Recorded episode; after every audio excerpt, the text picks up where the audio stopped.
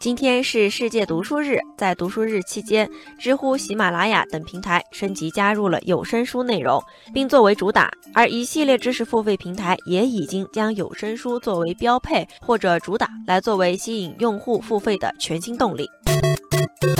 听书仿佛成为知识付费的一个新风口。对于这个新风口，不少人表示还是愿意接受这种形式的付费知识。网友今夕何夕说自己很喜欢听书，在付费知识领域内，听书是比较能够让自己原汁原味接受到知识的方式，比付费课程更容易接受。网友林月说，听书其实是一种很好的方式，调动耳朵就可以解放双手和眼睛，可以多线操作手头的事情。号称一边煮饭一边听书的知识付费新玩法会成功吗？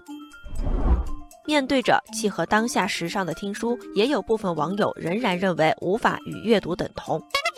网友刻意的温柔说：“那些在短短几天内听书百十本的人，真的将那些书本的知识吸收了吗？我感觉听书会给个人产生增加了知识的幻觉，实际作用还是有限的。”网友丸子姐姐说：“听书其实带有朗读者的个人表演色彩，我觉得会有小部分受众蜂拥而上，但是它并不能替代其他模式的付费知识。”对于听书在付费市场是否会成为主打品牌的争议，网友落花飞尽说：“付费平台的用户粘性不仅仅是靠内容而来，社交属性还占据着重要的部分。”